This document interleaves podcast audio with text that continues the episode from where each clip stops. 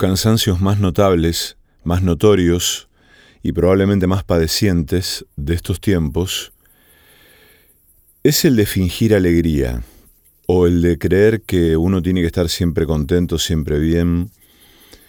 Eh, y naturalmente ahí aparece la discusión antiquísima del derecho a la alegría, el derecho a la felicidad y demás, ¿no? Pero pensaba, al experimentarlo con tanta claridad y tanto énfasis, en ese cansancio de tener que, que sonreír, de tener que, que, aguantar el grito, de tener que aguantar las ganas de, de iniciar una discusión, las ganas de manifestar un, un disgusto eh, ante el imperativo de la alegría, la concordancia, la armonía em, y la suavidad, ¿no?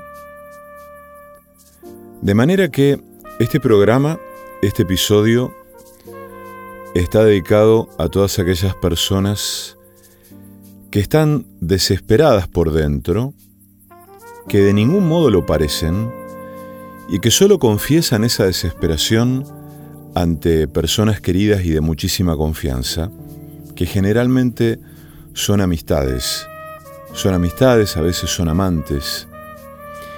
Este programa va dedicado a toda esa gente que mm, la pasa mal, pero no tan mal. No la pasa mal porque está mm, solamente sin trabajo, sin plata, en una situación de miseria. Este programa está dedicado hoy a la gente que grita por dentro, a la gente que tiene las vidas desordenadas, la gente que mm, desea constantemente algo sin identificarlo, eh, a la gente que miente, que se miente pero que sigue adelante, a la gente que mm, trata de buscar una forma de ser, una forma de vivir, una forma de estar en el mundo que le genere un poquito de serenidad, no de alegría, no de paz, no de júbilo, sino de serenidad, algo del orden de una forma de estar en armonía con el aire. Un estado ciertamente que, al menos en mi caso, lo encuentro durante el plazo de minutos. Y mm, después todo vuelve, ¿no? A una especie de, de nube gris. Hoy quiero hacer un programa dedicado a, mm, a eso, que no sé qué nombre ponerle. Pero mm, en realidad, eh, ante tanto, ante tanto optimismo vacío, ante tanta alegría barata, ante tanta mm, eh, postal, ante tanta pose, ante tanta fachada de perfección, em, hay una, me parece, necesidad de, mm, de vindicar eh, la vida en sus términos más crudos. Pero digo crudeza en los términos de la, de la sensibilidad, del amor, del intercambio de amor, de lo que cada persona se calla, de lo que cada persona siente que no puede decir, de lo que cada persona mm, siente que no puede hablar, porque mm, para hablar hay alguien que debe escuchar, para poder hablar hay alguien que debe escuchar. Y el, ciertamente em, eso que llaman em, el pesimismo o en estos términos podríamos decir la mala onda, ¿no? Tienen fama de venenos o de pestes que se meten en la vida. Porque es necesaria la buena onda para sobrevivir, es necesaria la pose de la alegría para fabricar la alegría, porque es necesaria la mueca de la felicidad para sentir un poco de lo que es la felicidad. Entonces, Hoy vamos a vindicar la vida en otros términos para, mm, para dedicarles justamente, sin otro propósito, este programa a esa gente que vive casi en un permanente estado de desasosiego, de desorden, y aún así tiene que tomar decisiones, tiene que mm, ir por la vida arropando a sus hijos, parando la olla, ir a trabajar, encontrarse con el prójimo, pero que contiene una semilla de desesperación, que muchas veces es la semilla de la vida.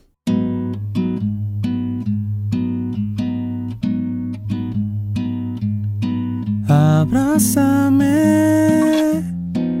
y muérdeme. Llévate contigo mis heridas. Aviéntame y déjame mientras yo contemplo tu partida en espera de que vuelvas y tal vez vuelvas por mí.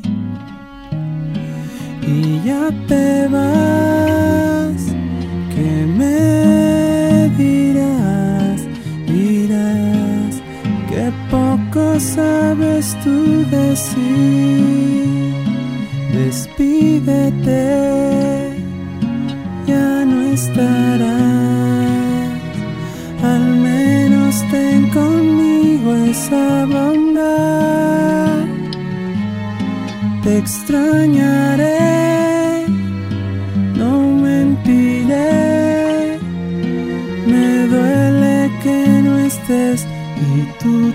te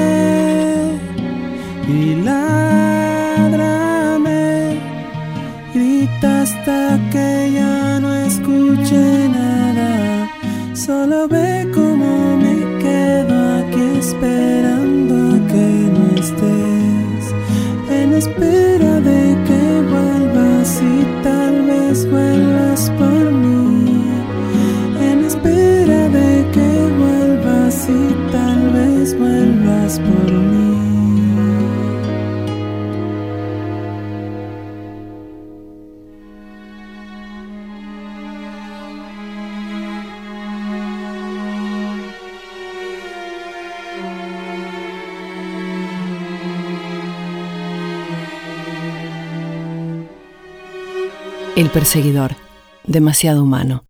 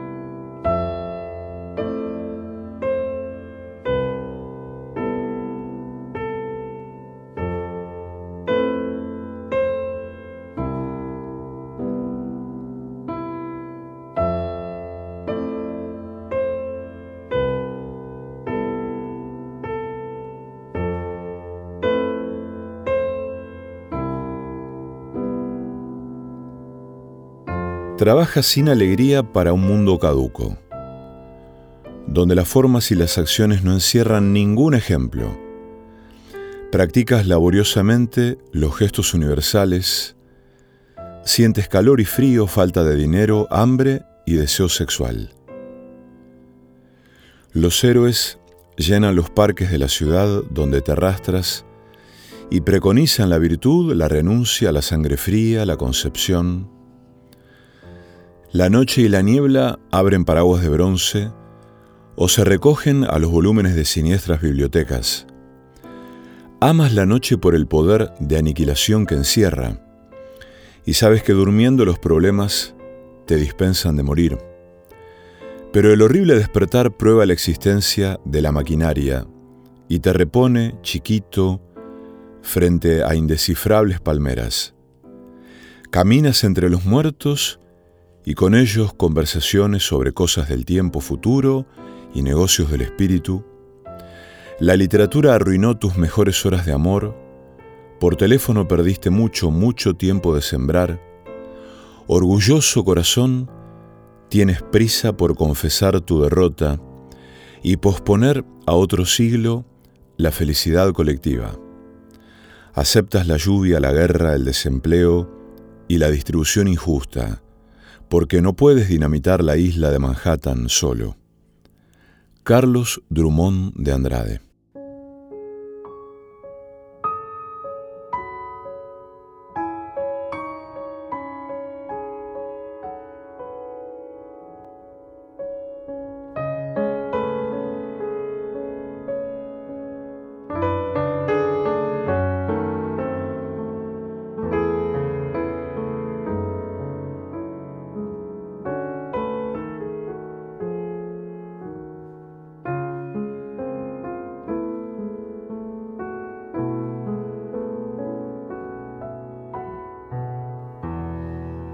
Voy hurgando pa' ver que llego, sin olvidar destino y pasaje, origen y documentos.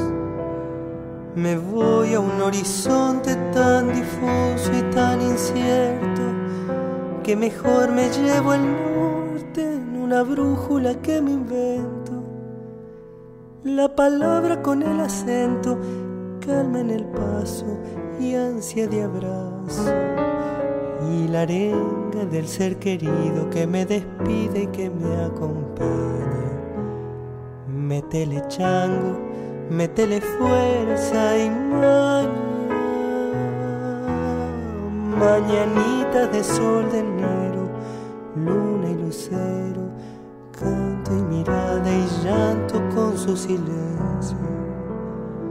El mate y la palmada amiga y franca la guitarra y el asado.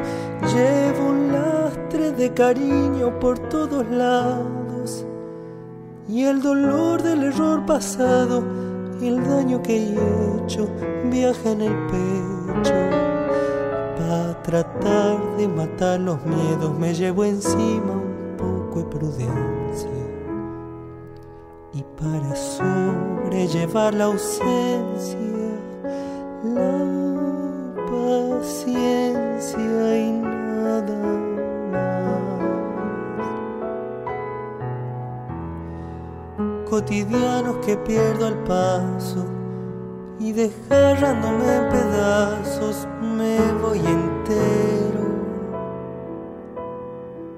Y ya te estaré encontrando, no sé dónde y no sé cuándo, y mientras largo esta copla para que agite un poco el vacío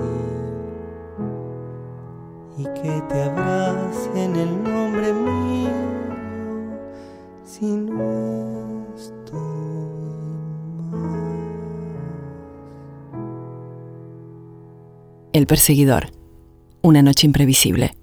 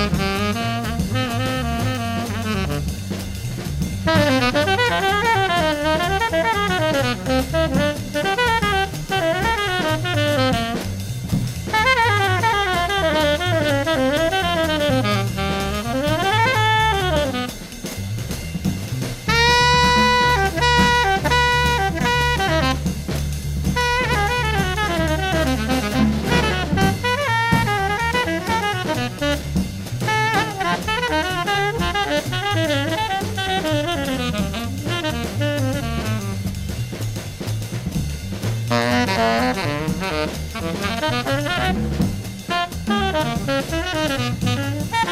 you.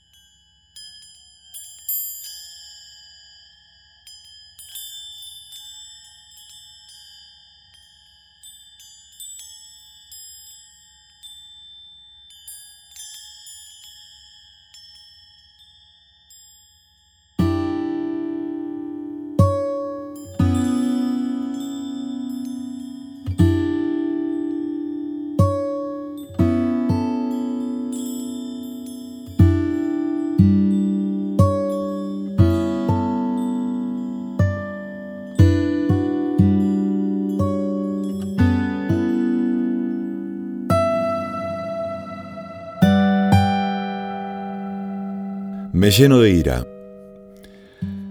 Querría comprenderlo todo, saberlo todo, cumplirlo todo, decirlo todo, disfrutarlo todo, sufrirlo todo, sí, sufrirlo todo. Pero no tengo nada de todo esto, nada, nada. Estoy anulado por la idea de lo que querría tener, poder, sentir. Mi vida es un inmenso sueño. Pienso en ocasiones que quisiera cometer todos los crímenes, todos los vicios, todas las acciones bellas, nobles, grandes, beber la belleza, la verdad, el bien de un solo trago, y dormirme después para siempre en el pacífico seno de la nada. Déjenme llorar. Estoy aquí sentado escribiendo en mi mesa con mi pluma en la mano, y súbitamente cae sobre mí el misterio del universo, y me detengo, tiemblo, siento pánico, siento el deseo de dejar de sentir, de matarme, de aplastar mi cabeza contra la pared. Dichoso el hombre que puede pensar con profundidad. Sin embargo, sentir con esa profundidad es una maldición. ¿Cómo podría describirlo? Un horror que se añade a otro. Fernando Pessoa.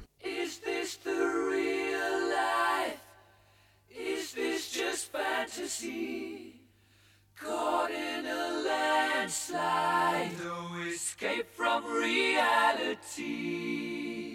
Open your eyes, look up to the skies and see.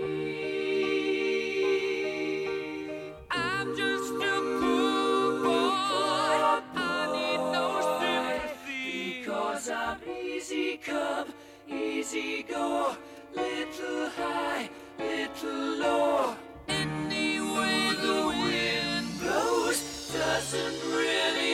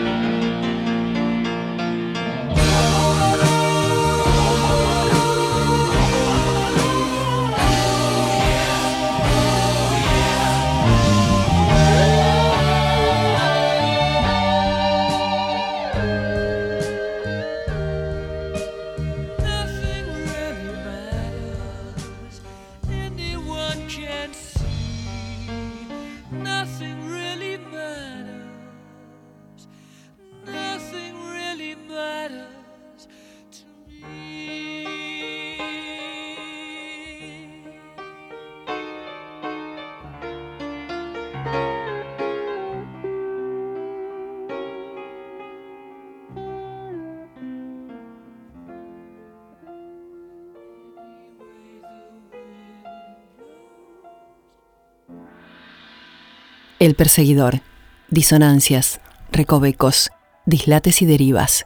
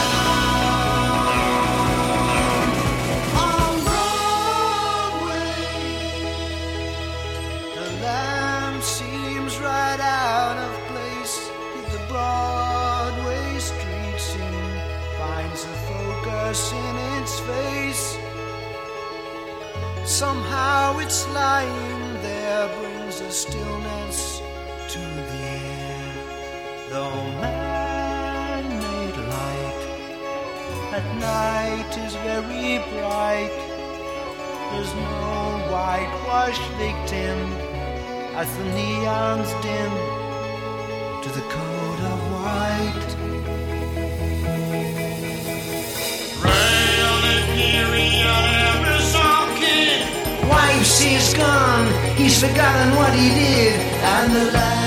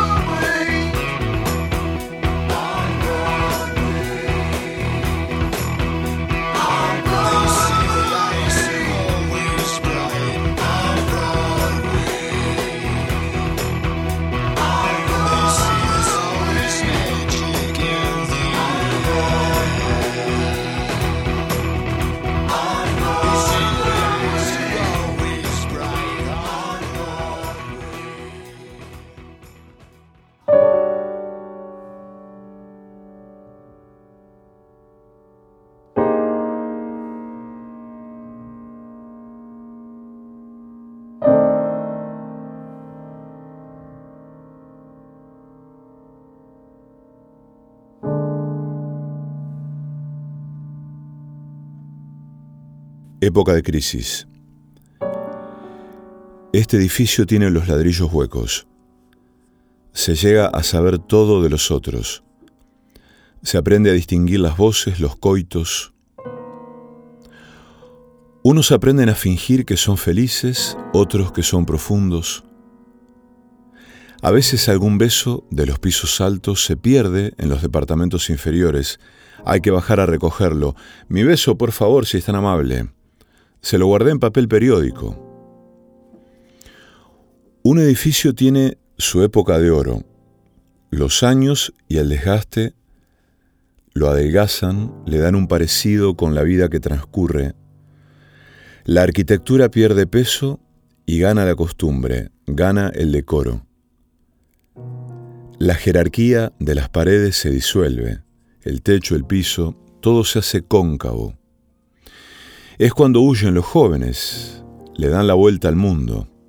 Quieren vivir en edificios vírgenes.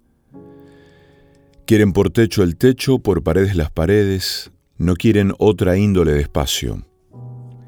Este edificio no contenta a nadie. Está en su época de crisis. De derrumbarlo habría que derrumbarlo ahora, después va a ser difícil. Fabio Morábito.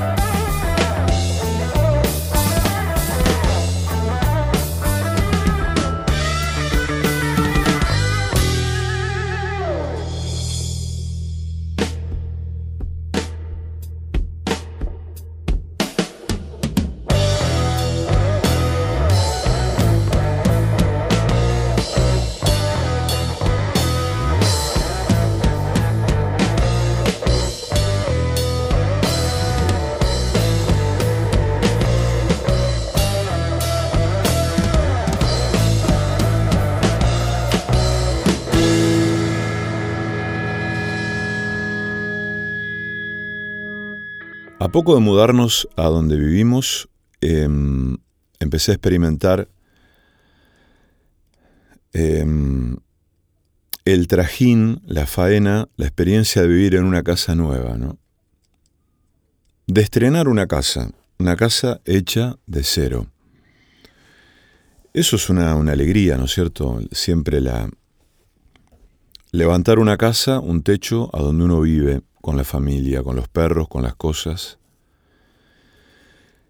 Y mm, si bien nunca me interesó la arquitectura como una materia dura, como un terreno de, de saberes en relación a cuestiones técnicas u objetivas, siempre me llamaron muchísimo la atención las casas, los edificios, siempre hay casas o hay departamentos que me transmiten distintos niveles de alegría o de tristeza o de melancolía o mm, no sé, o de estupor. En la ciudad es muy común ver, ver edificios, umbrales de casas que yo siempre me imagino en verano. ¿Por qué? Porque en verano, el verano es el mes de la desolación en una ciudad, ¿no? La la ciudad, la gente medio que desaparece en las ciudades en verano porque se guarda o se va.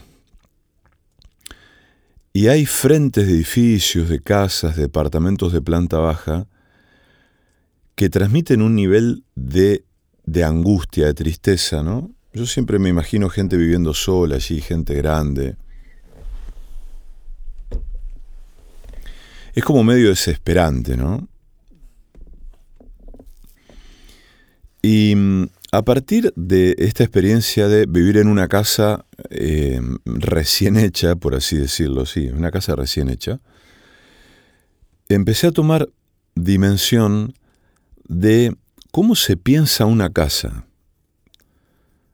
Es decir, ¿qué, qué pasa con una construcción que se prevé para que allí viva gente, para que allí la gente sea más o menos feliz, crezcan niñas, niños, eh, jueguen, beban, cocinen, hagan el amor, se quieran y se desquieran. Y hay un aspecto de la casa que tiene que ver con, eh, con las ventanas y el ingreso de la luz, ¿no? la, este, la iluminación natural y la ventilación cruzada. Y yo siempre me pasé largos ratos mirando por la ventana, digamos, desde adentro de mi casa. Entonces una vez escribí esto que tiene que ver con mirar por la ventana. Para hacer una casa es necesario pensar en cómo se verán por sus ventanas ciertos patios, terrenos aledaños, arboledas, calles y casas vecinas. Prever cómo entrará la luz por esas ventanas. Pero sobre todo en cómo los niños y adultos de la casa van a contemplar ese exterior por las ventanas, o elegir algunas ventanas para aplicar esto. En general, uno mira casi siempre por las mismas ventanas y se deja atravesar por ese recorte de lo exterior. El viento en los árboles, la gente que pasa, los olores, los perros, las voces de los vecinos. Ese es el sentido de las ventanas. Ubicarlas para asignar el modo en que vamos a permanecer mirando a través de ellas sin hacer nada más que mirar. Entender la luz de las horas, los días nublados, el silencio de la siesta. Se aprende allí una forma de mirar, de entrar al mundo, de abrazarlo para cuando salgamos afuera. En general no se tiene en cuenta esto.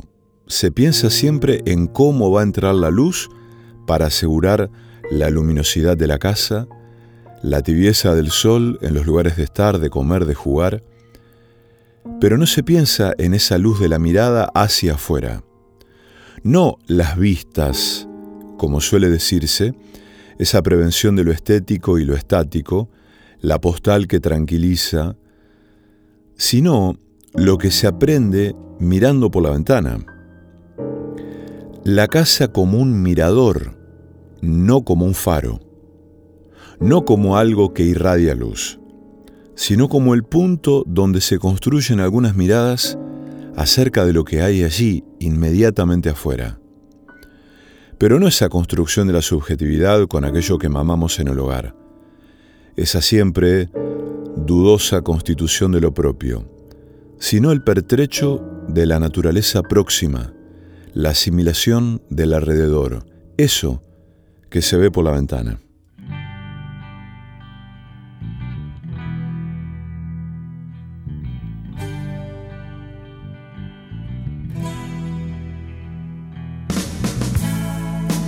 Casa con diez pinos. Hacia el sur hay un lugar. Ahora mismo voy allá. Porque ya no aguanto más. No aguanto más. No aguanto más. Vivir en la ciudad. Solo humo y soledad. Nada más que respirar. Nunca más, nunca más. En la ciudad. Jardín y mis amigos. No se pueden comparar